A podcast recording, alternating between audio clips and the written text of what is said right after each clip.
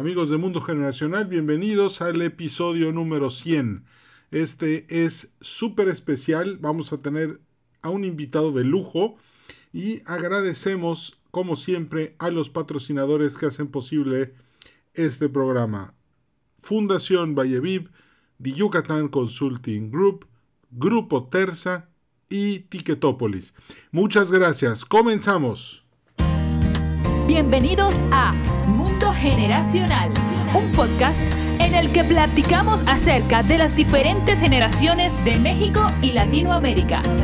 Nos da mucho gusto que nos sintonices y te recordamos suscribirte para recibir todos los episodios tan pronto estén disponibles.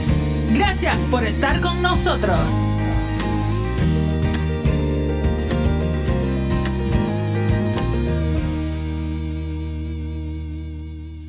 De Mundo Generacional, bienvenidos. Me da mucho gusto saludarlos, tenerlos de vuelta. Y además, esta es un, este es un episodio de lujo. Es un episodio en el cual llegamos al número 100. Esto, la verdad, significa bastante, ya que el podcast Mundo Generacional hoy está entrando a la mayoría de edad gracias a todos ustedes. Y la verdad es que por eso me esforcé tanto para que en este episodio tuviéramos a la persona a la que invité, que déjenme decirles algo. He aprendido de él lo que no tienen una idea. Es una persona muy culta, sabe muchísimo, tiene el don de la palabra, porque cuando empieza a hablar, es algo así como si te, te no pudieras escapar a lo que está diciendo. Es algo impresionante, muy, muy bonito y te deja grandes lecciones de vida.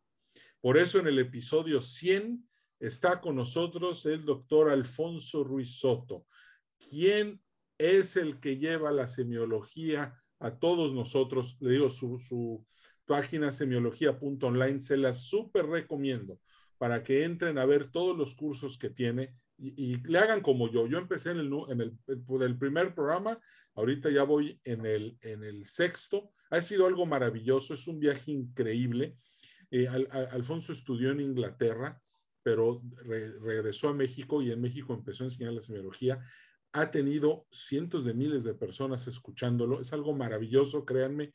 Y por eso, agradeciéndoles que han estado conmigo en estos 100 episodios, quise invitar a la mejor persona a la que yo podía invitar a este episodio 100. Y ese es el doctor Alfonso Ruizotto que hoy está con nosotros. Alfonso, gracias de verdad por aceptarme la invitación al episodio 100. Muchas, muchas gracias. Al contrario, al contrario, mi querido Edwin, para mí es un, es un verdadero privilegio compartir contigo este espacio en este episodio que es tan simbólico y representativo de tu trayectoria como comunicador, que me parece algo hermosísimo y que confluyan ahora con la presentación de esta semiología de la vida cotidiana, cuyo meollo mismo es la comunicación humana en todos sus aspectos, pero que ya platicaremos de esto más, más adelante. Pero celebro inmensamente estar aquí en este podcast número 100, mi querido Edwin, cuando evoco todos tus, tus podcasts y lo que te he escuchado y tus comentarios y tu aportación cultural y social. Es algo realmente extraordinario. Así que estamos en un episodio celebrando con mucho amor, pero celebrándote a ti, mi querido Edwin. Esta celebración es tuya, ha sido tu trabajo, tu mérito, tu proyección, estos 100 podcasts y mira la masa crítica que ya has generado. Todos estos seguidores, todas estas personas que están contigo, que van dando seguimiento y te has ganado la confianza de tu público con un buen ejercicio de la palabra, de la comunicación, con la velocidad de, tus dichos, con la oportunidad de tus comentarios, con tus presentaciones. Es algo magnífico, mi querido Edwin. Yo estoy aquí, bueno, experimentando este hermoso privilegio. Te agradezco infinitamente la, la invitación y celebrándote, pero celebrándote a ti, celebrando tu podcast número 100. Felicidades, mi señor, qué gusto. Gracias. Hay una frase tuya que, que, que llevo a todas partes. Eres lo que comunicas. Esto es interesante. Eso es muy interesante porque nadie puede comunicar nada distinto de lo que es. Y cuando una persona está comunicando, escuchen esto porque es tremendamente importante, y al comunicar está burlándose, está insultando, está denigrando, eh, está proyectando su ser. eres lo que comunicas, eres cada una de tus palabras, es como un espejo hablado. Cuando una persona eh, escucha lo que dice o lee lo que escribió, es un espejo donde se está conociendo a sí mismo en todas sus modalidades. Nadie va a expresar algo distinto de su ser, de tal manera que cuando nos esmeramos en comunicar con amabilidad, con cordialidad, con precisión, con lucidez, con sencillez, con humildad, porque cualquiera, todos nos equivocamos todos los días y podemos equivocarnos al, comunicar algo, pero siempre reconociendo con sencillez, eh, con, con humor, con amor, nuestra forma de comunicar, porque eso es verdaderamente prodigioso. Comprender que yo soy lo que comunico, si lo tuviéramos presente, nos llevaría a comunicarnos mejor con nuestras parejas, con nuestros hijos, con nuestros socios, con nuestros colaboradores, con nuestros proveedores, con todos. Y dependiendo de la calidad de esa comunicación, va a ser la calidad del vínculo. De tal manera que eres lo que comunicas. Esto muy importante. Me da gusto que hayas tomado esa, esa frase, Edwin, y que, y que la prodigues. este, ahorita te voy a hacer una pregunta muy directa, pero antes de la pregunta te quiero decir que la, mucho de lo que he aprendido en tus cursos eh, cuando, cuando se me pega y lo empiezo a aplicar literalmente, es un cambio muy positivo en muchas de las cosas que hago. Y mucho de la conciencia que he tomado en los últimos este, meses, mucho tiene que ver con lo que he aprendido en tus cursos. ¿eh? O sea, e, e, es algo impresionante. Y aquí viene una pregunta dura, sencilla y directa, pero creo que todos se la están preguntando en este momento. ¿Qué es la semiología?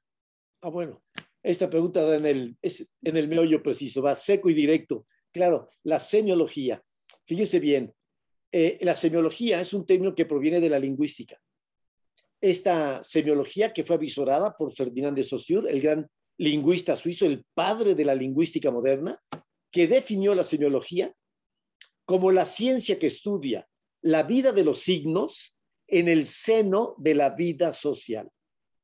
Y esta definición tan escueta, tan lúcida y tan visionaria abrió un nuevo horizonte de significación en todas las ciencias humanas.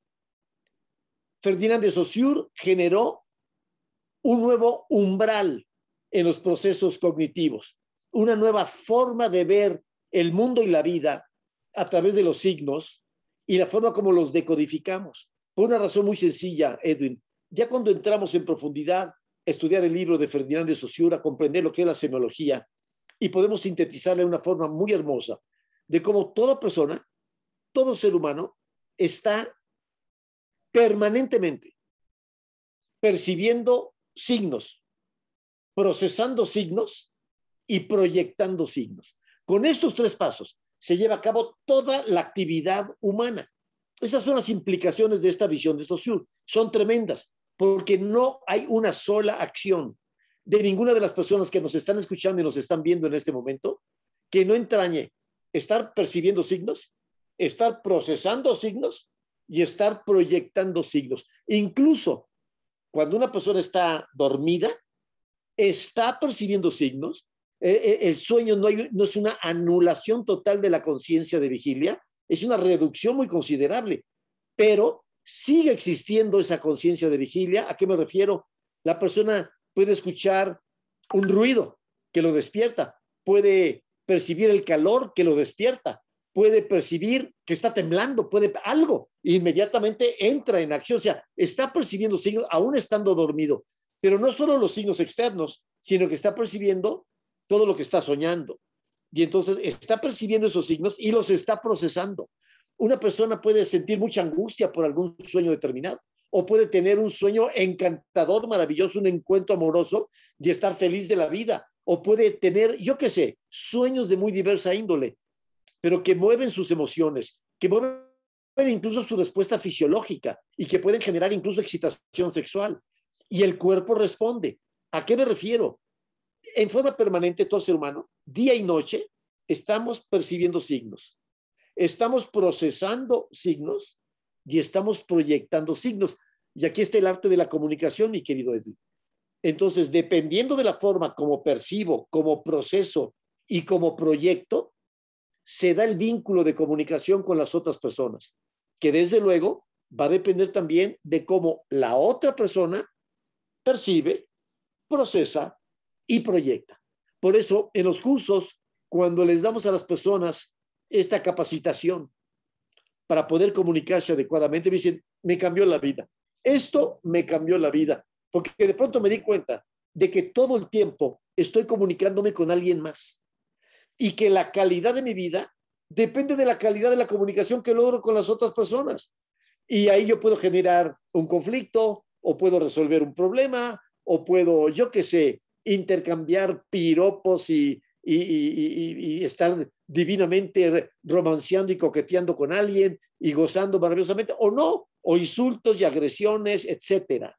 Entonces, allí en la cualidad de la comunicación está la calidad humana. Una persona proyecta su ser en la forma como se comunica. Maravilloso. Esta es la semiología, pero esta es la semiología en general. ¿Qué ocurre aquí? Que eh, una de mis especialidades, hice mi, mi doctorado en la Universidad de Oxford en letras, de ahí descubrí el estructuralismo y la semiología, y después una residencia para un segundo doctorado en la Universidad de Nottingham, y ahí me especialicé más en la temática semiológica, pero a mí lo que me interesó de un principio es aplicar la semiología a los seres humanos. ¿Cómo podemos decodificar a una persona? Fíjate bien, de la misma manera como me percaté que analizamos los libros en mi doctorado, imagínate, siete años haciendo el doctorado en letras, analizábamos novelas, ensayos, obras de teatro, poemas, de todo tipo, y lográbamos decodificarlos con una precisión extraordinaria, gracias a la semiología. Muy bien, yo dije, ¿qué pasaría si en lugar de decodificar libros, decodificáramos personas? Y pudiésemos leer a una persona con la precisión con la que leemos un libro, o pudiésemos leernos sobre todo a nosotros mismos, con la precisión y la lucidez con la que puedo analizar un texto. Y entonces generé la semiología de la vida cotidiana. ¿Qué significa la vida de las personas, pero su vida diaria? ¿Y de qué manera podemos otorgarle a esta vida el mayor sentido, la mayor plenitud, la mayor realización? Porque ahí va en juego la felicidad humana la felicidad que es un proceso de significación. Y cuando comprendemos que todo ser humano está generando sus propios significados y que tú eres el único responsable de tu propio universo de significación, es cuando dices, a ver, espérame tantito, espérame, sí quiero poner atención a esto de la semiología, porque va en juego la calidad de mi vida. Toda la forma como yo genero los significados, esto es algo portentoso, porque realmente no, no es que solo vivamos los hechos, lo que realmente vivimos es lo que los hechos significan en nuestro escenario interno de conciencia.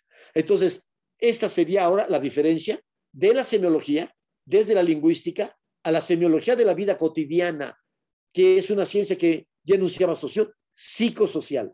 Interviene tanto la psicología como la sociología y este vínculo que genera una visión semiológica del mundo. Adelante, mi querido Edwin. Oh, entonces, cada quien es responsable de cómo interpreta las cosas. Así es. Y es el único, ¿eh? El único responsable de eso. Eh, mi papá me puede estar gritando y yo puedo estar experimentando ternura. Ay, pobre hombre, está con el problema de la gota, está desesperado. Ay, ahorita le pasó esto, ya me empezó a gritar, papá, está... y, y respondo con ternura. Otro puede decir, este viejo que me grita, que se cree, soy su queso, esclavo, óyeme, no porque seas mi padre, tienes derecho a gritarme, y no porque tienes, tienes tu voz. cada quien interpreta a su manera, ojo, pero la persona vive lo que está interpretando. Entonces, esto es un abismo de diferencia, es algo verdaderamente exquisito y tremendamente importante. Fíjate en que en ocasiones sufrimos por tonterías cotidianas, por una llanta ponchada, por, la pasta de dientes que se acabó, por yo qué sé. Y, y empiezas a, a despotricar por tonterías, pero estás generando emociones negativas estás afectando tu sistema inmunológico, estás alterando tu salud, tu frecuencia vibratoria, todo, la calidad de tu vida, o puedes afectar a otras personas. Pues ya te pusiste de malas y ya despotricaste y ya tu pareja se sintió afectada, o tu hija, y, eh, o, un empleado, y que te dice, oiga, ¿qué pasa? Y tú de mal humor y con malos modos. Tranquilo. Cuando una persona aprende a percibir, porque hay que aprender desde cómo percibo, quién percibe dentro de mí, cómo proceso, de qué manera proceso, si proceso en automático de acuerdo a mis condicionamientos educativos o si proceso en conciencia. Y digo, a ver, vamos a buscar la mejor interpretación de este hecho, porque cada hecho tiene muy diversas interpretaciones, tiene, le llamamos rutas de interpretación. Y cuando tomamos un camino torcido, pues llegamos a un nudo de significación, un impas donde hay algo que no me funciona y que no funciona con el otro y estoy alterando mi vida. Cuando puedo tomar otra ruta, desbaratar el nudo de significación y convertirlo en un enlace significativo. Y entonces las cosas fluyen con una gran tersura. Cuando, cuando estudié en Israel, eh, me tocó visitar Jerusalén y entré al Museo del Shoah, del Holocausto. Sí. Impresionante. Y el guía, de turi el, el guía del museo, ya se me puso la piel de... Eh, me acuerdo que nos enseñaba eh, frases que la gente escribía con piedras en, la, en las maderas que seguían para dormir. Y hay una que nunca me he podido sacar de la cabeza que decía, no sé qué va a hacer Dios para pedirme perdón por haberme puesto a vivir esto. Y eso era, eh, y, después leía Víctor Frankl, ¿no? Que es otra cosa, pero eh,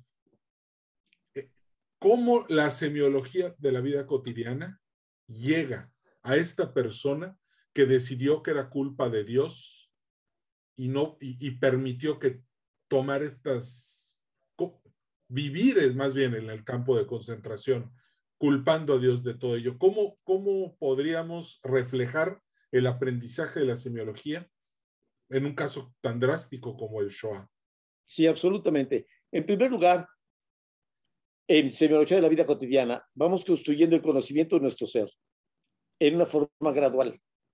Hay tres cursos básicos con el conocimiento de lo que es la persona, en un detalle y de una manera verdaderamente exquisita, extraordinaria y vemos la huella de abandono de esta persona. ¿Qué ocurre con la huella de abandono psicológica? Ojo, y con la huella de abandono ontológica. Que esto tiene que ver con las personas que viven peleadas con Dios. Imagínate, imagínate la dimensión de un proceso de interpretación en donde tomas un camino y una cierta versión de la divinidad, en donde desembocas a un callejón sin salida, absolutamente sin salida, hasta llegar a las visiones de Bakunin, que detestaba la figura de la divinidad y decía, si Dios existiera, habría que suprimirlo. Imagínate, decía, no creo en él, pero si existiera, habría que suprimirlo. ¿Por qué? Porque ven todo el sufrimiento humano y porque ven las carencias y porque ven las enfermedades y dicen, esto lo creo él. Y entonces emiten esta serie de, de juicios. Pero cuando una persona emite un juicio, lo vive, la persona que emite el juicio está viviendo el juicio que emite. En el momento que yo, yo pienso, esta persona es un desgraciado y estoy emitiendo ese juicio, yo estoy viviendo el coraje, el resentimiento de mi propio juicio.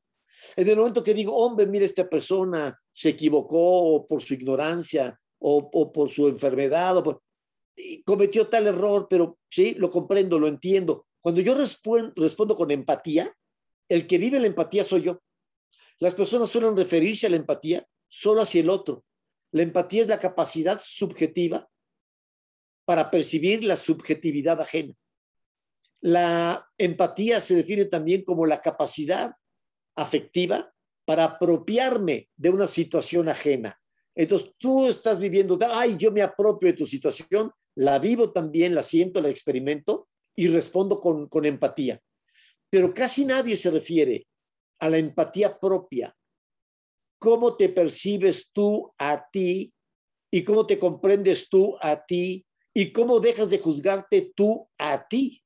Y cuando estás en este proceso y vas cancelando los juicios, sea contra lo que sea, no lo emites, porque comprendes que al juzgar al otro te estás condenando a ti, condenándote a vivir el juicio que estás emitiendo. Avanzamos en los cursos de semiología y viene el curso 4, erotismo y castidad, y viene el curso 5, vocaciones de vida, soltería, pareja y familia como vocaciones, y el curso 6, semiología de la felicidad, y el curso 7, proyecto de vida, cómo una persona arma su proyecto de vida a partir de su conocimiento, y el curso 8, semiología de la muerte. Aquí cuidado, porque desembocamos a la respuesta a tu pregunta. En semiología de la muerte vemos lo que son las experiencias de última frontera. Y estas experiencias de última frontera que nos confronta de una manera radical con una creencia que podemos tener suspendida, guardada bajo el hombro y que a veces encaramos, a veces no, que es la pregunta más íntima que se puede formular un ser humano. ¿Dios existe o no existe? ¿Creo en Él o no creo en Él? Fíjense bien, esto es muy importante porque hay muchas personas que consideran que una explicación científica es incompatible con la existencia de Dios y que como ellos son académicos y científicos, no pueden creer en Dios porque sería una aberración cultural. Y entonces hay un ala científica que cree. Hay otra ala científica que al revés, Einstein y amigos, y dicen, no, no, no, no, por favor, ¿eh? Lo más importante, lo más portentoso para comprender el universo es comprender el amor divino. Filósofos, científicos, ¿eh? unos dicen que sí y otros dicen que no, pero ojo aquí con esto. Aquí esta distinción es crucial, Una persona puede creer en Dios. Otra persona puede no creer en Dios, pero ambas son creencias. Ninguno tiene la evidencia que diga, aquí está la evidencia de que Dios no existe, o aquí está la evidencia de que sí existe. Cada quien va a encontrar sus evidencias, lo que para él, en una forma subjetiva y personalísima, dice, yo sí creo en Dios. Para creer en Dios no me hace falta más que ver la naturaleza, la organización de la naturaleza, para sentir el portento de este universo y la presencia divina en todo. Y otros van a decir, pues no, yo, yo prefiero estudiar química, física, astronomía, explicar el universo de otra manera y yo no creo en Dios. Ojo aquí, porque esto es muy importante. Para una persona, Dios puede existir y para otra no. Pero en ambos casos es una creencia, no es una evidencia. Hay una creencia. Yo creo que sí o yo creo que no. Filósofos como Giordano Bruno que dicen, Dios está dentro de nosotros mismos de una manera mucho más profunda de la que nosotros mismos estamos dentro de nosotros mismos. Y lo tienes que buscar y encontrar dentro de ti. Y si no lo encuentras ahí, no lo vas a encontrar en ningún lado. Hay posiciones filosóficas, místicas, científicas, todas muy respetables. ¿eh? Todas, ah, esto es lo importante. Tenemos que respetar las creencias del otro, pero en especial esa creencia que ha provocado guerras, destrucción, muerte, orfandad entre los seres humanos, porque hay un fanatismo tremendo y decir, yo creo que esto y esta es mi verdad y el que no comparta mi verdad, voy contra él. Y entonces el fanatismo, que es la raíz completa de la intolerancia, esta intolerancia que se despliega con una agresión tremenda hacia el mundo y que puede provocar ese desamparo. Fíjate bien, el hecho de que una persona emita un juicio, condene a Dios o lo perdone o lo ame, es una situación personalísima, íntima, que yo respeto profundamente. No quiere decir que comparta. Yo puedo tener mis propias ideas y mis propias creencias, pero tampoco se las impongo a nadie. Yo les digo a todos mis semiólogos, es muy importante compartir la educación en una forma totalmente respetuosa. Fíjense bien, sin fanatismos, sin dogmatismos y sin proselitismos. Es decir, aquí se respeta el libre albedrío de las personas. Se muevan en la dirección en la que se muevan. Cuando una persona comprende que él es el único responsable de los propios juicios que emite, de los procesos de significación que tiene, y que está sufriendo por procesos de significación que él mismo generó, lo llevas inmediatamente a cuestionarse, ¿estoy en lo correcto o no? ¿Por qué estoy pensando algo que me hace sufrir, que me desespera y que me angustia? Cuando puedo pensar en torno a lo mismo, algo amable, algo inteligente, algo trascendental, incluso algo amoroso. Y entonces tener otra interpretación de los hechos, otra visión, con la cual yo me siento reconciliado y puedo habitar en perfecta armonía. Yo les digo, el último objetivo en la semiología de la vida cotidiana es que la persona logre la más profunda reconciliación con su propio ser. Por eso les decimos a los graduados del colegio, el lema del colegio es, conviértete en una persona a la que tú puedas admirar. Fíjate bien, no nosotros, tú, tú sintiendo admiración por ti. Entonces es algo, es un prodigio, mi querido Edwin, pero la semiología va dando todas estas rutas de significación que ya se ven en los cursos 9, 10, 11 y 12, donde estudiamos un modelo cosmológico. ¿De dónde surge el universo, la materia? ¿Qué ocurre con, con todo el devenir de, de, nuestro sistema planetario y del cosmos y de los agujeros negros, etcétera? Y entonces tener una comprensión, una magna comprensión y un gran contexto de significación, pero donde cada quien se tiene que responsabilizar de sus propios pensamientos, en ejercicio de su libre albedrío. Esto es muy hermoso, porque la gente habla de libre albedrío con frecuencia.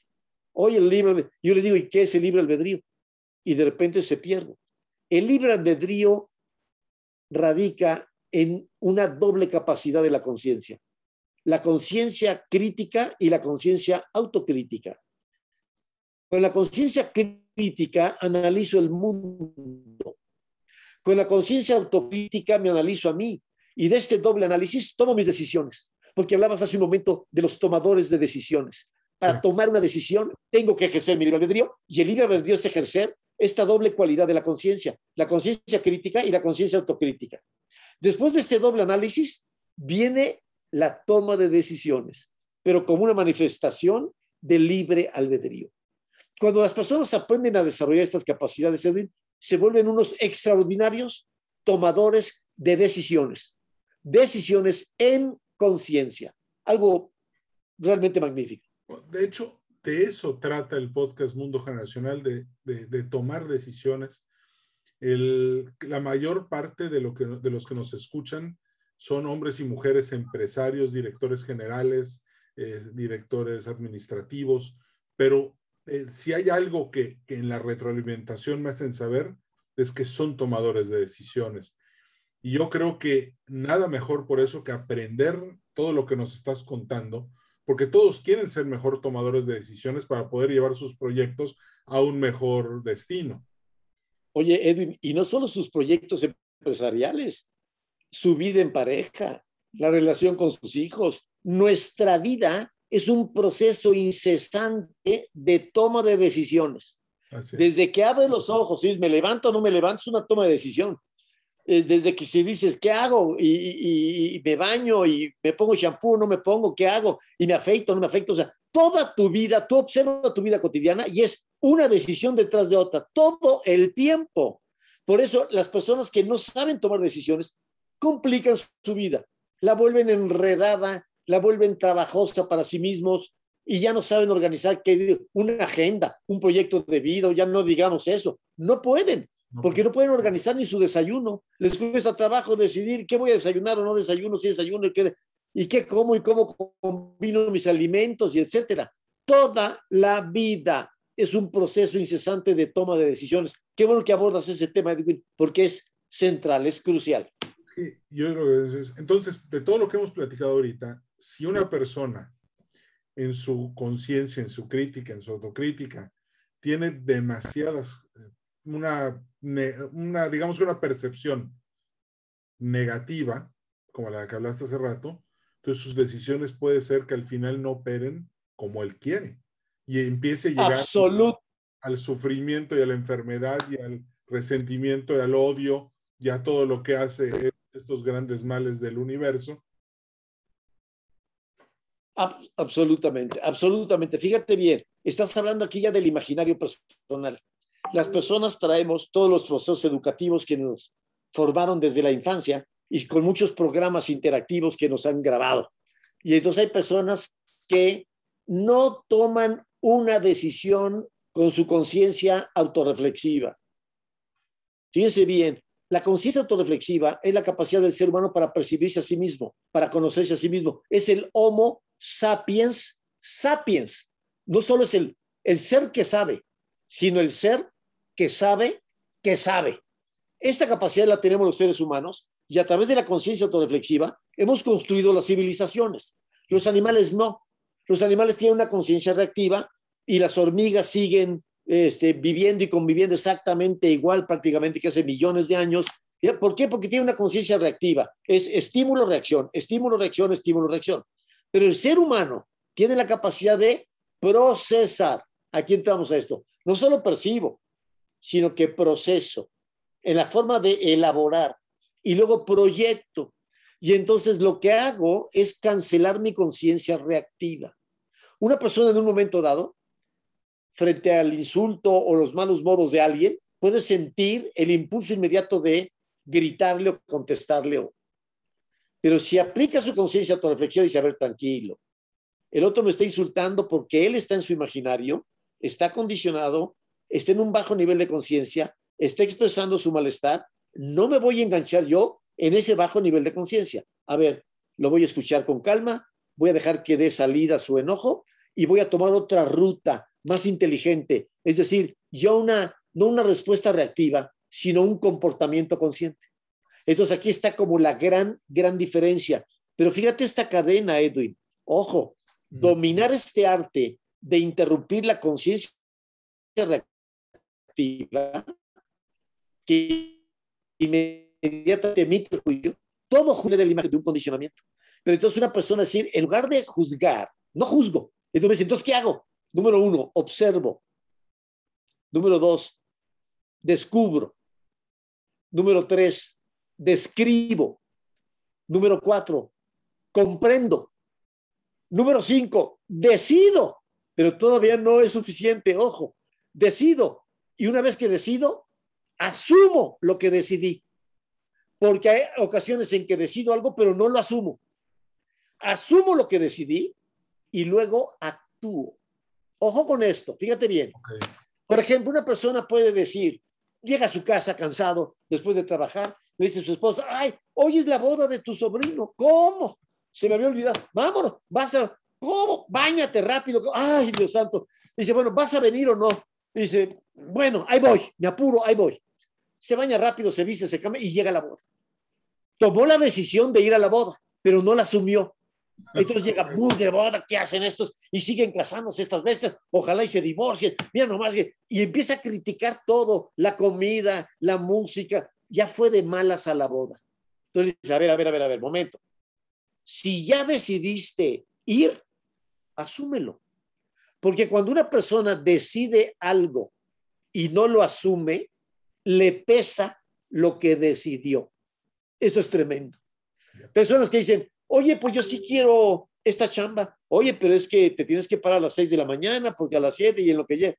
No importa, a mí me encanta. Y, y él decidió que sí. Pero todas las mañanas a las seis de la mañana despotrica. Me lleva, qué horror, pararme, parar. A ver, a ver, a ver, a ver, a ver, a ver. Decidiste algo, pero no lo asumes. Cuando decides algo y no lo asumes, te pesa. Fíjate, Edwin, esto puede ir desde la elección de un trabajo a cosas tremendas, como por ejemplo un hijo. Hay personas que deciden tener un hijo y no lo asumen. Y ese hijo les pesa toda la vida, tener que alimentarlo, educarlo, soportar sus berrinches. En lugar de estar gozando, lo, impulso a la vida, lo alimento, lo, lo protejo, porque asumí mi decisión, quería ser padre y ahí está mi hijo. Nadie me dijo que iba a ser fácil, creo que no es fácil, pero como ya lo asumí, no me pesa. Por favor, a nuestra audiencia, yo lo invito a reflexionar en lo siguiente. Si hay algo que haces y te pesa, date cuenta de esto, no lo has asumido. No lo has asumido. El día que lo asumes, lo haces con gusto. Oye, lo decidí yo, una dieta. ¿La asumo o no lo asumo? Personas que deciden hacer una dieta, pero no la asumen y despotrican todo. Ay, maldita dieta, por fin y no la estás haciendo por ti para mejorar tu salud y tu aspecto y tu todo. Entonces, ¿por qué lo lamentas?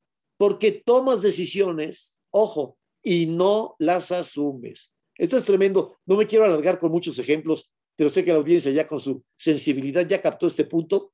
Es tremendo. Por eso, en lugar de emitir un juicio, es observo, ¿sí? Observo, descubro, describo, comprendo, ya que comprendí, decido, pero ahora asumo y solo entonces actúo. Entonces tu actuar es nítido, terso, amable, productivo, porque ya pasó por este filtro, pero que está en tu conciencia.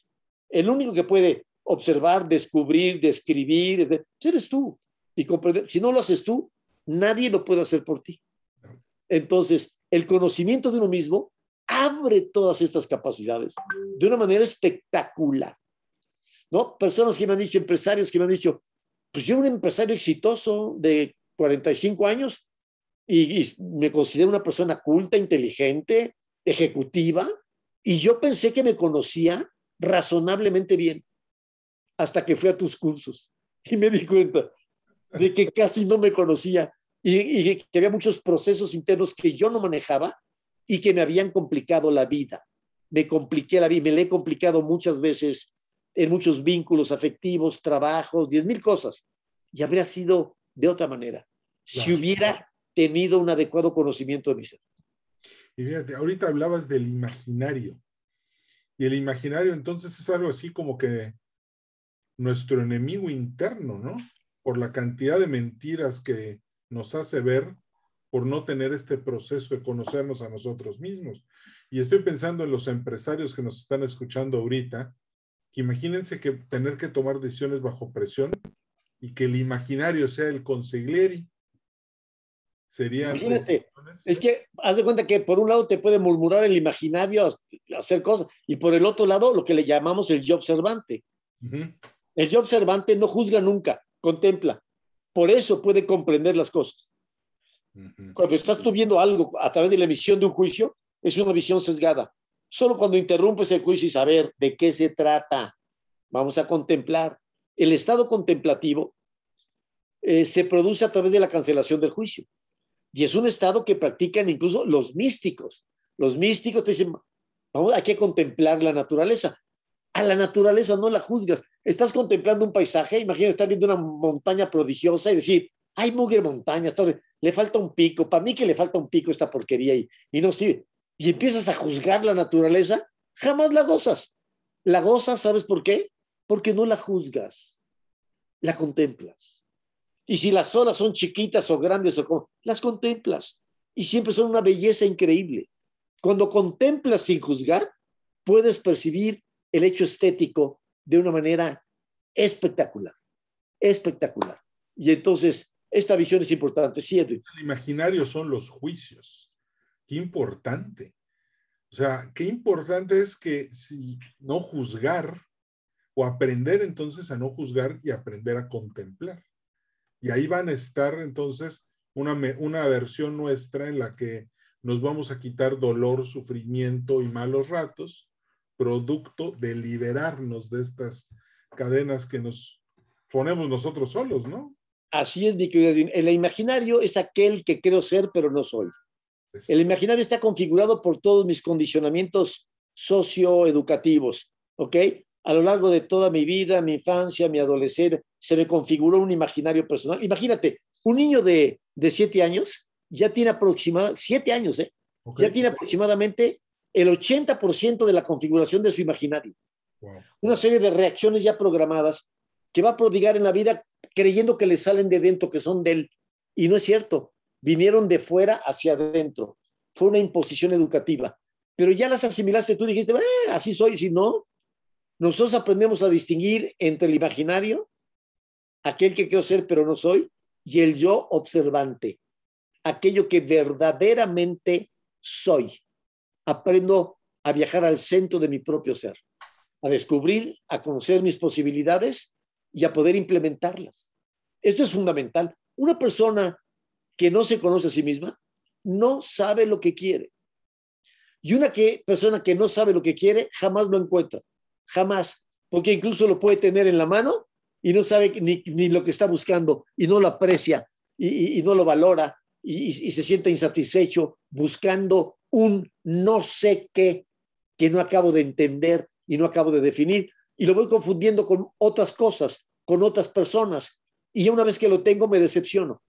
Entonces digo, ay, pues tampoco eres esto, ah, tampoco eres esta persona. Y en el fondo no sé lo que estoy buscando porque no sé quién soy. Si no sabes quién eres, no sabes lo que quieres. lo que realmente quieres. Porque el imaginario desea muchas cosas.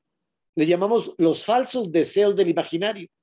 Tú imagínate el marketing y la publicidad, cuántos deseos imaginarios no generan en las personas y se produce un consumismo alocado a lo bestia de cosas que compro y que no necesito y que compro con dinero que no tengo para, para no usarlas nunca y que acaban arrumbadas en un closet, en un yo qué sé.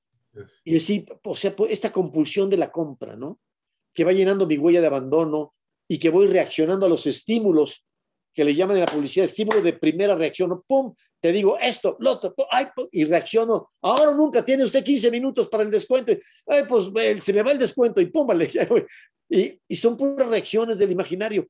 Fíjate, cuando uno implementa su yo observante, uno aprende a ralentizar la conciencia. Es decir, quitarle esta velocidad enloquecida a la conciencia. Esta ralentización de la conciencia es fundamental porque la prisa nos lleva a precipitaciones. Nos caemos al precipicio por acelerados, rápido, tomar decisiones que no están bien analizadas, que no he reflexionado con calma y me precipito pensando, creyendo que la velocidad le imprime intensidad a la vida. Yo les digo, fíjense bien, esto es muy importante. ¿eh? La intensidad de una vida no depende de la rapidez de las acciones, depende de la precisión de las decisiones. Esto es otro universo. Y entonces, cuando tú decides bien, intensificas tu vida. Cuando eliges la carrera correcta, cuando eliges la persona correcta, cuando eliges eh, el destino correcto para tus vacaciones, cuando eliges el libro correcto para leer, todas esas buenas decisiones intensifican tu vida. Pero no por tomar muchas decisiones y andar con prisa, hay intensidad, no, hay intensidad. ¿eh? La vida se ha vuelto más nerviosa, más dispersa, más precipitada, pero no más intensa. La vida ha perdido intensidad por la rapidez descomunal de las acciones. Necesitamos aprender en el mundo moderno a ralentizar nuestra conciencia, a vivir las cosas con más calma, con más cuidado, a poder disfrutarlas, a paladear un bocado, a paladear la lectura de un libro, la conversación con un amigo, todo, la caricia con tu pareja, pero esto requiere una, una conciencia ralentizada, que tiene capacidad de observación y tiene capacidad de disfrute y entonces vendrán las mejores decisiones. Pero esto es, fascinante, nada más el puro tema de la decisión, Edwin. Sí, y bueno, y fíjate algo porque nos escuchan eh, muchos millennials y ellos tienen esta prisa de que el negocio sea exitoso rápido, los haga ricos en caliente, no tengan ningún problema económico y de esa manera puedan tener su casa bien y de esa y, y me lo han contado incluso este les va mal, les va mal en la carrera laboral. Obviamente, compitiendo con una generación X es mucho más difícil. Ajá. Viene esta desesperación eh, muy fuerte porque el negocio no los está haciendo millonarios al segundo año. Fíjate, aquí varias percepciones muy interesantes. Número uno, la prisa es miedo. La paciencia es confianza en el ser. ¿Por qué me precipito? Porque tengo miedo de no llegar, de no llegar a tiempo, de no lograr lo que quiero, de, y voy, voy con mi prisa. Es el miedo el que me empuja, me va empujando el miedo. Eh, eh, y, entonces yo digo, ya, porque se me va a hacer tarde y no tengo el éxito que yo espero. Segundo error en la percepción, cuando una persona dice, yo nada más lo que quiero es este éxito, yo quiero tener este éxito por la lana. Fíjense bien, nosotros planteamos la cosa al revés no se trata de tener éxito en la vida, se trata de hacer de la vida un éxito. Es decir, que tú puedas convertir tu vida en una obra de arte y no simplemente busco el éxito. No, no, no, no. Busco mi realización personal, lo que me da una profunda satisfacción de mi ser. Y el éxito llega solo el éxito llega en forma natural. El éxito es el resultado de una persona que se conoce, descubre su vocación, se compromete con su vocación y la implementa. Cuando una persona descubre la vocación, esto es importante porque las vocaciones no se inventan, se descubren, o sea, ¿quién soy? ¿Y para qué sirvo? ¿Dónde está la pasión de mi vida? La vocación se descubre, pero no solo es suficiente con descubrirla, se tiene que aceptar. Hay, hay, personas que han descubierto su vocación y les da miedo su vocación. ¿Cómo que escritor? Ay, no, qué horror, me voy a morir de hambre. No, no, no, mejor voy a vender computadoras o algo que me deje lana, pero yo no, no, ¿cómo como escritor? Escribiré los domingos o a mi novia o algo, pero no. Y, y niega su vocación. Fíjate, la vocación se descubre, se acepta y se implementa. Y entonces, cuando la implementas, estás manifestando un compromiso maravilloso. El compromiso con tu propia vocación, que te lleva a experimentar un sentido de realización. Miren, he hablado con tantas personas sobre el descubrimiento de su vocación. Mira, eh, violinistas, pianistas, pintores, escritores, eh, arquitectos, contadores, este, de todo, amas de casa, chefs, chefs, este, fisioterapeutas, pero ¿qué es su vocación? Oye, podcast también, ¿eh? Sí, claro. Fíjate, fíjate esto, Edwin. Yo le digo a una persona, ¿quieres dejar de trabajar? Encuentra tu vocación. Porque entonces no vuelves a trabajar. Es el ejercicio de una pasión. Sí. Fascinante. Decía el maestro Rubinstein, el gran pianista, a los noventa y tantos años tocando su piano. Decía, maestro, ¿pero qué no se aburre usted de, de tocar el piano? Decía, ¿qué tú te aburres de hacer el amor? Decía, para mí el ejercicio de la vocación es hacer el amor claro. de manera maravillosa con mi propio ser. Es ofrecer lo mejor de mí mismo y lo gozo. Y gozo con que la gente goce con lo que yo amo tanto que he dedicado mi vida entera a eso. Cualquier persona en ejercicio de su vocación, mi querido Edwin, está movido por la pasión del compromiso. Yo les digo esto a las personas, mira, el compromiso, los compromisos, marcan la ruta de tu pasión. Una persona sin compromisos perdió la brújula, no le interesa nada, es apática, decidiosa, se siente triste y frustrada, pensando que la vida algo le va a dar eh, una solución maravillosa. Decir, no, no, no, ¿de qué me hablas? Tú tienes que forjar tu camino, pero primero es hacia adentro. Me conozco, descubro mi vocación, entonces ya sé lo que quiero. ¿Qué quiero? Ejercer mi vocación, porque mi vocación es lo que más me apasiona en la vida.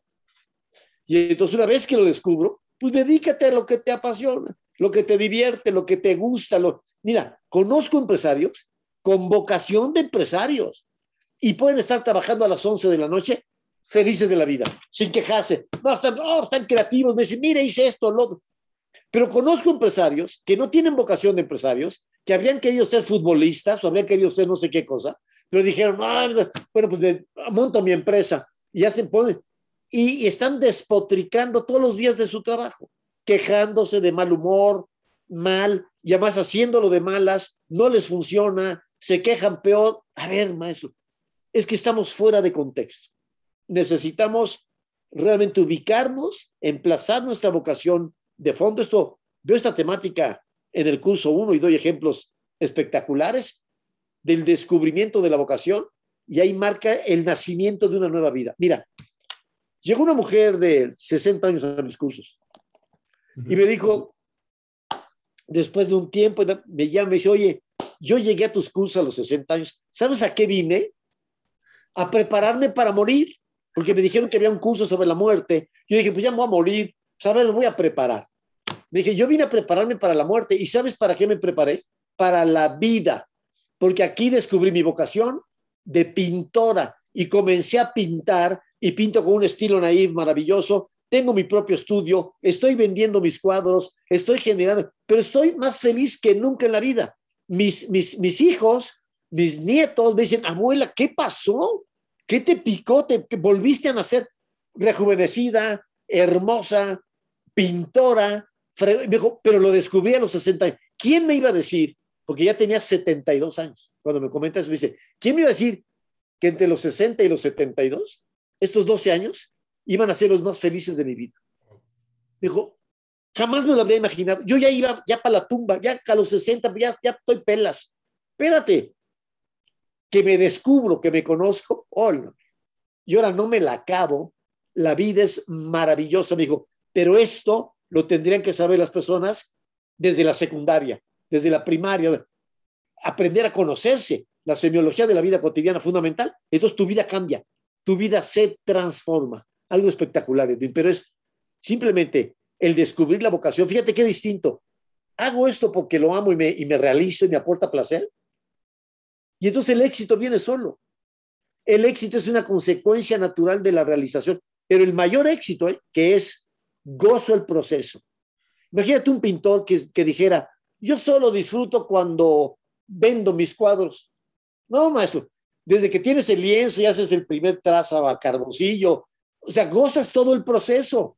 Es como si un pianista solo gozara los aplausos. Espérate, goza tocar el piano, goza el proceso. Esa es la vocación. La vocación hace de tu vida que sea un placer a todo lo largo del proceso, no nada más al final, no nada más los resultados, no nada más el éxito o la lana. Espérame, la vida, mi vida, un placer. Y además, un éxito. Y además, la lana o no la lana, o lo que ya viene de, ¿sí? De suyo y dices, qué bendición, qué bueno, pero lo más importante es que lo he gozado como loco cada día de mi vida, gracias al ejercicio de mi vocación. Oye, ahorita dijiste algo muy importante, secundaria, primaria. Fíjate que yo he criticado mucho en este podcast el sistema educativo, sobre todo porque nos enseña a, admirar a bandidos, a violadores, asaltantes de caminos y a toda una serie de caudillos que hace 100 años hicieron pedazos a México y hoy son héroes. Ese es mi proselitismo, pero ojo, pregunta muy importante. ¿Por qué no llega esto a los niños? Yo, eh, yo ya tomé muchos de tus cursos, yo sé la importancia. Platicando con un compañero empresario, le dije, yo esto lo hubiera querido aprender no a los 46 años, sino a los 26. O sea, siento que esto hubiera, muchas de las decisiones, de las malas decisiones de vida, no las hubiera tomado. Yo estaría probablemente en otro lugar. Él me dijo, todo tiene un tiempo, todo tiene una razón de ser. Pues sí, pero a mí me gustaría que todo México emprendiera este, y aprendiera temas de semiología desde pequeña edad. Fíjate que formulaste una pregunta tremenda, Edwin, eh, que nos la formulamos hace 36 años, desde que generé este modelo educativo, y la única forma de llegar a los niños es llegando primero a los padres y a los maestros. Si el modelo no llega a los padres y a los maestros, jamás llega a los niños, porque un niño nunca se va a meter solo a una escuela. Nunca. Eh, lo van a meter sus papás, es decir, lo van a llevar a una escuela que a los papás les, parezca que es la escuela adecuada para su hijo. ¿Y qué le van a enseñar en la escuela? Si no hay un maestro que sepa esto, le van a enseñar otras cosas. Entonces, me la he pasado capacitando adolescentes y adultos. Y eventualmente vamos a hacer la paidosemiología para llegar a los niños.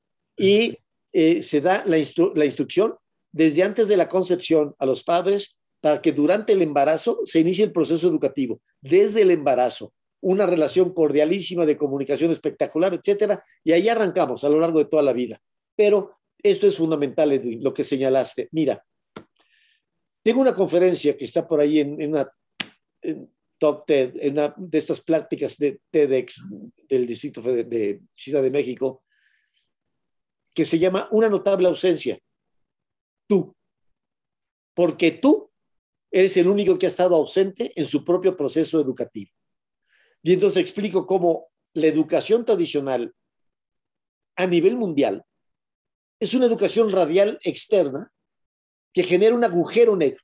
Una persona estudia gramática, física, química, matemática, ta, ta, ta, ta. Estudia muchas cosas hacia afuera, pero jamás se estudia a sí mismo. Al centro del proceso educativo hay un agujero negro. ¿Sabe lo que se les olvidó en el proceso educativo tradicional?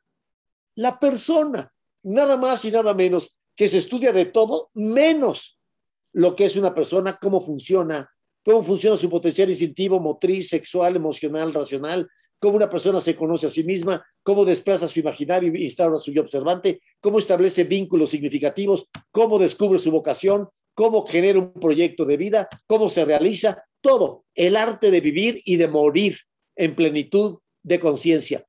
Eso no existe.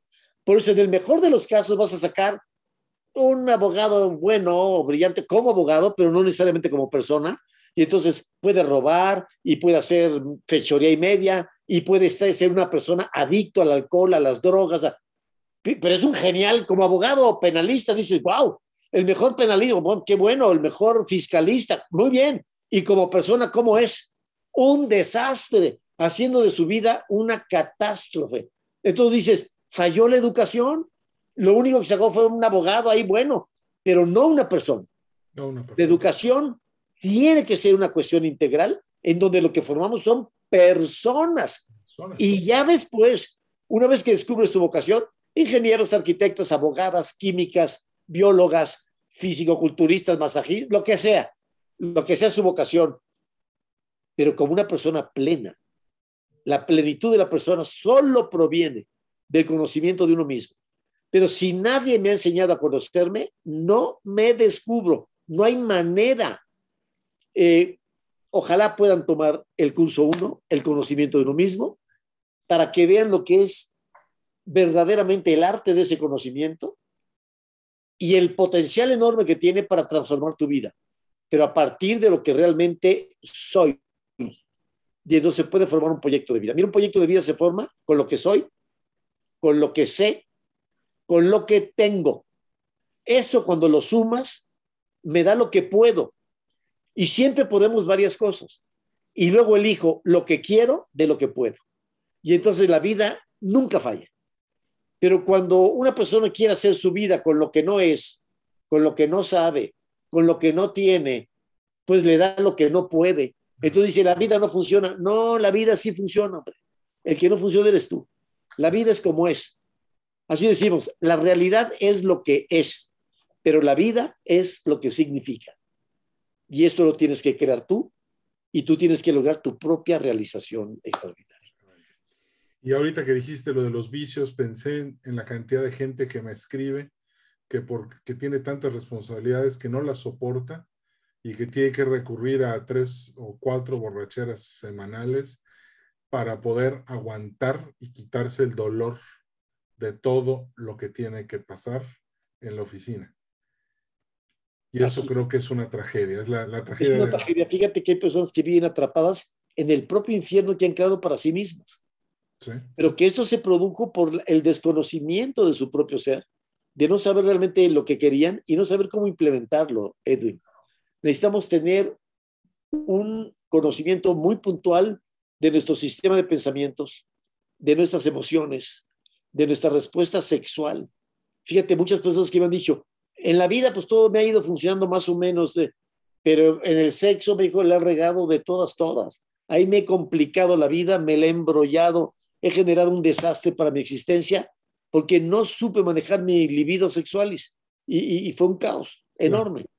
Eh, en fin, todo, el conocimiento de uno mismo, tenemos que quitar muchos prejuicios y desempolvar nuestras mentes, nuestra visión y decir, quiero la plenitud de mi propio ser. Fíjate, en algo tan sencillo, quiero ser una buena persona realizando buenas acciones. Tan, tan se acabó. Si logras eso en la vida, eres un gran ciudadano del mundo. Pero para poder lograrlo, tenemos que librarnos a nosotros mismos de nosotros mismos nuestros apegos, nuestras compulsiones, nuestra irritabilidad, podemos quedar atrapados en la comida, en el alcohol, en la droga, podemos quedar atrapados en el sexo, poder, dinero, fama o sensaciones. Son los cinco ejes, los cinco imanes que atrapan al imaginario. Sexo, poder, dinero, fama, sensaciones. Y todos están caracterizados por el proceso de enamoramiento es decir, el apego a todo eso. Y el apego más furibundo es el apego a otra persona, que es la diferencia que establecemos entre enamoramiento y amor. El enamoramiento es un proceso de subordinación emocional a otra persona, de apego y necesidad de control. Por eso brotan los celos, por eso brota la agresión, mientras que el amor es compartir lo mejor de nosotros mismos con alguien más. Es cuando ese alguien más también quiere compartir lo mejor de su ser conmigo.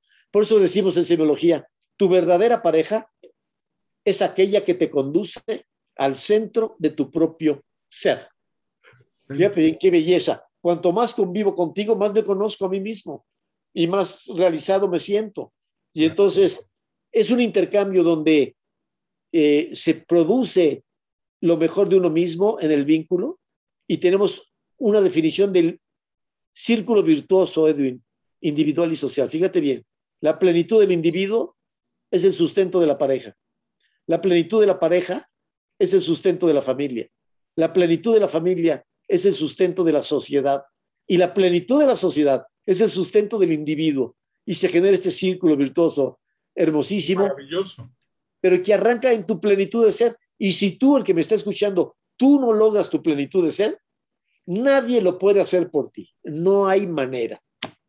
Y, y fíjate que conozco gente que se casó, se divorció, se casó, tuvo hijas, se divorció, volvió a casarse, se, se, volvió a separar, se volvió a casar, y siempre, no, es que la que sigue ya va a ser el amor, la que sigue ya va a ser el amor, la que sigue ya va a ser la buena. Ya lleva como cinco y ha sido su vida todo un desastre, ahí tiene hasta una hija no reconocida por ahí y todo, pero sufre mucho, es una persona en, do, en sufrimiento. Pero claro que sí, ¿sabes una cosa? Eh, está buscando eso de buena voluntad y sí. si, pero sin conocerse a sí mismo. Entonces no conoce ni cuál es su polaridad sexual, ni cuál es su glándula, ni nada. No, y mira, no distingue la mayoría de las personas algo que vemos en el curso 5, que es, son las vocaciones de vida. La vocación de soltería, como vocación, ¿eh? no como fatalidad, sí. como un esplendor. La vocación de soltería, la vocación de pareja, sin hijos. Okay. Es, es el tuyo. Muy bien, la vocación de pareja, y finalmente la vocación de familia, que es la pareja con hijos. Bueno, si esto lo explicamos en la secundaria uh -huh. y yo les doy el código de cada uno, un chico en la secundaria puede decir, ah, oye, yo tengo vocación de soltería y ya sabe que no la va a hacer si se casa, no la va a hacer, mucho menos si tiene hijos, pero que la va a hacer muy bien como soltero o soltera, que tienen distintas alternativas. Hay soltería en castidad, hay soltería con relaciones intermitentes, es decir, vas teniendo una pareja primero, concluye ese ciclo, tendrás otra, concluye, pero nunca vives junto con esa pareja. Okay. Cada quien tiene su propio proyecto de vida. Esa es vocación de soltería con relaciones intermitentes. Y finalmente, la vocación de soltería con relaciones múltiples.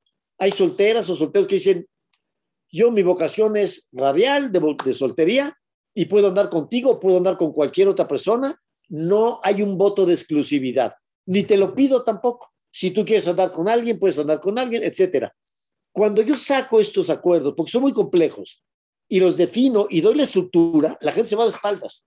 Porque uno sueña siempre cuando dice soltero, uno piensa en el arquetipo de Mauricio Garcés, ¿no? De, el soltero tipo Mauricio Garcés. A decir, oye, voy a andar con todas las galanas. No, no, no, no, o sea, no es cierto. Eh, eh, se requiere una psicología muy especial y una estructura interna muy especial para ser un soltero con relaciones múltiples. No cualquiera puede ser feliz así. Aunque es la fantasía sexual de muchos hombres o de muchas mujeres, qué padre, no es cierto. Terminan en un caos, en contradicción, en insatisfacciones, en problemas de toda índole. A ver, se requiere tener la vocación y un arte de dominio del código que les voy dando para... O soltero con relaciones intermitentes. Y dicen, mira, soy muy feliz. He sido muy feliz con dos parejas o, o ya con tres parejas. Una tres años, con otra cinco años. Y soy soltero no me interesa tener hijos, no tengo vocación de paternidad, tampoco me interesa hacer un proyecto de vida en común, porque también tiene su complejidad, ya, ya ser pareja. No, soy soltero o soltera. ¿Qué es la soltería? Un proyecto de vida individual. En la pareja es un proyecto de vida en común. Bueno, pero esa es una larguísima historia que explico en el curso, porque creen, todo el mundo cree que tener una pareja es jálate a vivir a mi depa, tráete tu cepillo de dientes, tus tenis y este, ya empezamos a vivir juntos, se acabó ya. No, es todo un arte en donde él tiene su vida, ella tiene su vida y juntos tienen la vida en común. Es decir, hay tres líneas de vida, tu vida, mi vida y nuestra vida. Okay. Y cuando se forma nuestra vida, es una aportación de un proyecto de vida en común en donde se integra de una manera equitativa, armónica, plena para los dos. Okay. Y entonces lograr ese proyecto de vida en común es todo un arte, pero damos el código y se va a explicar. Y luego finalmente el más complejo de todos, no el mejor, el más complejo, la familia, que es, implica código con la pareja y con los hijos. De aquí viene un código múltiple ya muy, muy complejo que hay que saber manejar. Los ingenuos que no saben nada de esto, ay, dicen, ay, mi novia, que ya me quiero casar, ya, vamos a tener hijos, pues vamos a tener hijos, y no saben en qué berenjenal se están metiendo. Y acaba siendo una catástrofe para ellos, para los hijos, para los papás, todo el mundo. Porque nunca se imaginaron lo que era ese proyecto de vida múltiple, que es la familia. Entonces tenemos un proyecto de vida múltiple, un proyecto de vida en común y un proyecto de vida individual. Pero fíjate lo que estoy diciendo, proyecto de vida. Entonces explico cómo se monta un proyecto. No nada más la acción de vente a vivir a mi casa o vamos a tener un hijo y luego ahí vemos cómo le hacemos. No. Entonces tener esta cosmovisión y son tres vocaciones distintas. ¿eh? Hay hombres y mujeres con vocación de familia impresionante y la han montado increíble y la gozan de una manera fabulosa. Lo que quiero es mi mujer, mis hijos o mi esposo, mis hijos, y montan un poema de relación y de, ahí está la vocación. Pero muchos arman un desastre, porque imagínate, tenían vocación soltería y acabaron casándose y teniendo hijos y no soportan nada. Y tienen unas culpas y una angustia porque dicen, ahí está mi hijo, y pues sí lo amo, pero no lo soporto. No lo aguanto ni a mi mujer, andan escapando de la casa. Ah, o sea, es un desastre. ¿Por qué? Porque no estás en lo tuyo, estás fuera de contexto. O personas que tenían vocación de pareja y acabaron teniendo hijos. Mira, ha habido parejas muy felices, 8 o 10 años, y luego tienen un hijo y se divorcian, porque no pueden con la responsabilidad de los hijos. Tú tienes que saber mi llamado interno, tengo la vocación de paternidad y de maternidad, los dos, y si queremos, fíjate, decides y asumes, asumes tu decisión, y entonces la gozas. Pero si no, conozco N personas que no soportan a sus hijos. Entonces dicen, ya no sé ni cómo hacerle, porque pues ahí está la persona, está mi hijo y, y lo amo y no le quiero causar daño, y pero no los aguanto, no aguanto la vida en familia, no soy para vida en familia. Y a lo mejor eran para vida en pareja. Y mientras tienen pareja son muy felices. O sea, es todo un cuestionamiento. Pero mira, Edwin, si no vemos los códigos es muy difícil este, comprender la profundidad de esto. Pero invito a la audiencia para que reflexione sobre estos temas, porque son cruciales para organizar la plenitud de la vida del ser humano. Yo los invito a que entren a semiología, a www.semiología.online y empiecen a escuchar estos cursos, de verdad. Eh, nos van a servir muchísimo. Yo entre más escucho entre más he avanzado en los cursos, querido Alfonso, he ido descubriendo cuántos males de los que existen en la Tierra, como estudioso de la sociología que soy, son por eso. O sea, es porque la gente no conoce su vocación, no, no, conoce su persona, no conoce como que, que, no debe de escuchar el imaginario, debe estar en el yo consciente. Conforme empiezo a entender todo eso, y, todos los días, pues yo soy sociólogo, mi, trabajo es ese. Sí. Veo, ay, es que aquí falló esto, ay, es que aquí falló, ay, es que tenemos que aprender, hay que enseñar, hay que enseñar, hay que enseñar. Y por eso este, creo que es muy importante que no es nada más triunfar en la empresa, no es nada más tener la carrera profesional, hay que tener todo lo demás en armonía, asumiéndolo con paz, con tranquilidad, con conocimiento. Me encanta esa, esa que dices de primero hay que tener, luego hay que saber y así puedes ser. poder ser. Así es. Me encanta, esa, la llevo a todos lados conmigo. Va en mi, Los tres escalones fundamentales, tener, saber y ser. Hay que resolverlos, pues si no resuelves el tener, temores de hambre. Es claro que hay que producir económicamente, pero no confundas el sentido de la vida con tener. Y luego hay que resolver el saber, entre otras cosas, para saber tener. Y para que el propio dinero que genero no me, no me rompa la vida ha habido personas cuyo mayor fracaso, mayor desastre ha sido hacerse millonarios a temprana edad, cuando no tenían la madurez para manejar el dinero y esa misma abundancia de dinero los llevó a la catástrofe, alcoholismo, drogas, prostitución, locura y media, eh, todo, todo, todo, todo. Echaron su vida por la borda porque no supieron administrar la abundancia, no supieron vivir esa abundancia desde el ser. Y entonces fue desde el parecer, el imaginario pretencioso con, con joyas y con, y con rollo y medio, buscando esa intensidad, por fuera que no encuentran dentro. Y entonces esto es importante porque mira, Edwin, ¿qué pasó con semiología? ¿Por qué, ¿Por qué ha tenido un éxito tan grande la semiología? Porque a contrapelo del sistema educativo tradicional que va hacia afuera, nosotros pusimos a la persona en el centro de su propio proceso educativo. Aquí yo le digo a todos y cada uno de los que nos escuchan, ¿vienes a semiología? Claro que aprendes de semiología en la vida cotidiana, claro. Pero la materia prima de los cursos eres tú. En estos cursos tú vas para estudiarte a ti mismo. Entonces es un agasajo que dice, no me esperaba esta dinámica de los cursos o esta perspectiva, pero me estás hablando a mí todo el tiempo. Son cosas que yo tengo que hacer, mejorar, trascender, pero el resultado es que voy elevando mi nivel de conciencia. Esta es la gran hipótesis de semiología. Desarrollar el nivel de conciencia de la persona para elevar la calidad de vida. Decimos, no se transforma la vida, se transforma el ser. La vida solo ocurre en concordancia, en consecuencia.